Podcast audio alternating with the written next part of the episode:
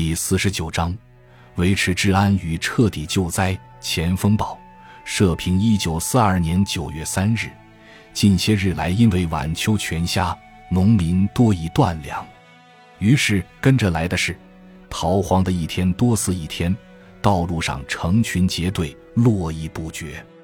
而地方治安一成问题，劫路的、抢粮的时有所闻。这种情形真已到了十分严重的地步，倘若再没有急切的有效办法，那么在停一些时，恐怕整个社会秩序就不堪设想了。目前穷的是没有办法离乡逃命，或者是打算为非作歹；富的虽有饭吃，但一想到大家都没有饭吃，自己虽有素不能安食的时候，心中也惴惴不安了。所以，眼下虽然说表面还看不出十分严重的现象，而实际人心惶惶，大家均感觉有点岌岌不可终日了。更就整个的大局来说，治安当是第一要义。可是维持治安，就必须彻底救灾。救灾有办法，治安自然不成问题。要是救灾没办法，治安也根本无从谈起。不过说到救灾，绝不是仅仅减去一少部分征购，或者拨点赈款就可以为功的。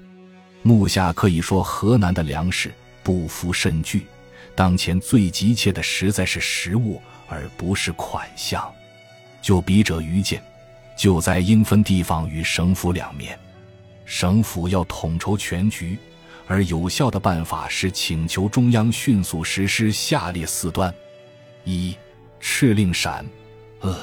皖三省解除禁运粮食出境之令，因为这三省收成极佳，当然应该准豫省灾民自由贩运。不要说是同一国家，就是平时的邻国，也有相许相助之责。要说怕粮出境资敌，尽可下令指定区域，或以黄河为界，南由黄河入淮处起，北至郑州，折而西至潼关。只准粮食运进来，不准粮食运出去。在这个范围内，各地人民可以自由贩运，不加禁止。只要能解禁，则民间自然可以自动贩运，而无形中就得到了调剂的效果。二，敕令邻省准豫省灾民之老弱者迁入，往内输入粮食是一有效办法，而向外移民救食也是一有效办法。远道运输困难极多，所以数量自然有限。至于灾民中之老弱，既不能耕植，又不能服役，纯粹是消耗者，所以让他们移转邻省予以救济。如豫省之于黄泛灾民人，不也可以救活一大部分同胞吗？三，尽量在减少征购征食数额。现在中产以下的家庭多已无粮。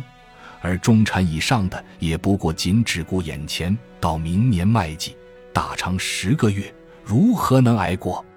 至于家道富有、住食不尽的，可以说少之又少。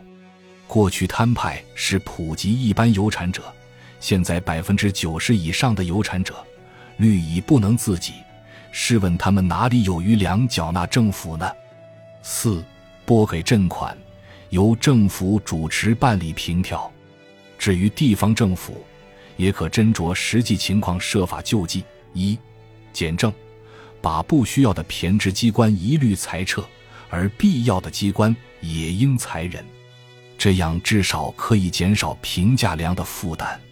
二、调查大户食粮，把他们吃不完的，由政府定定借贷办法分配给贫民。我们听到有许多地方人民公然抢粮。而政府无知如何？此风书不可长。与其使人民自由行动，何如由政府定定办法，去做合理而有计划的分配？在穷者，即可得到救济之意；而在富者，被抢去与被分配借贷，两害相较取其轻，无宁说是有利。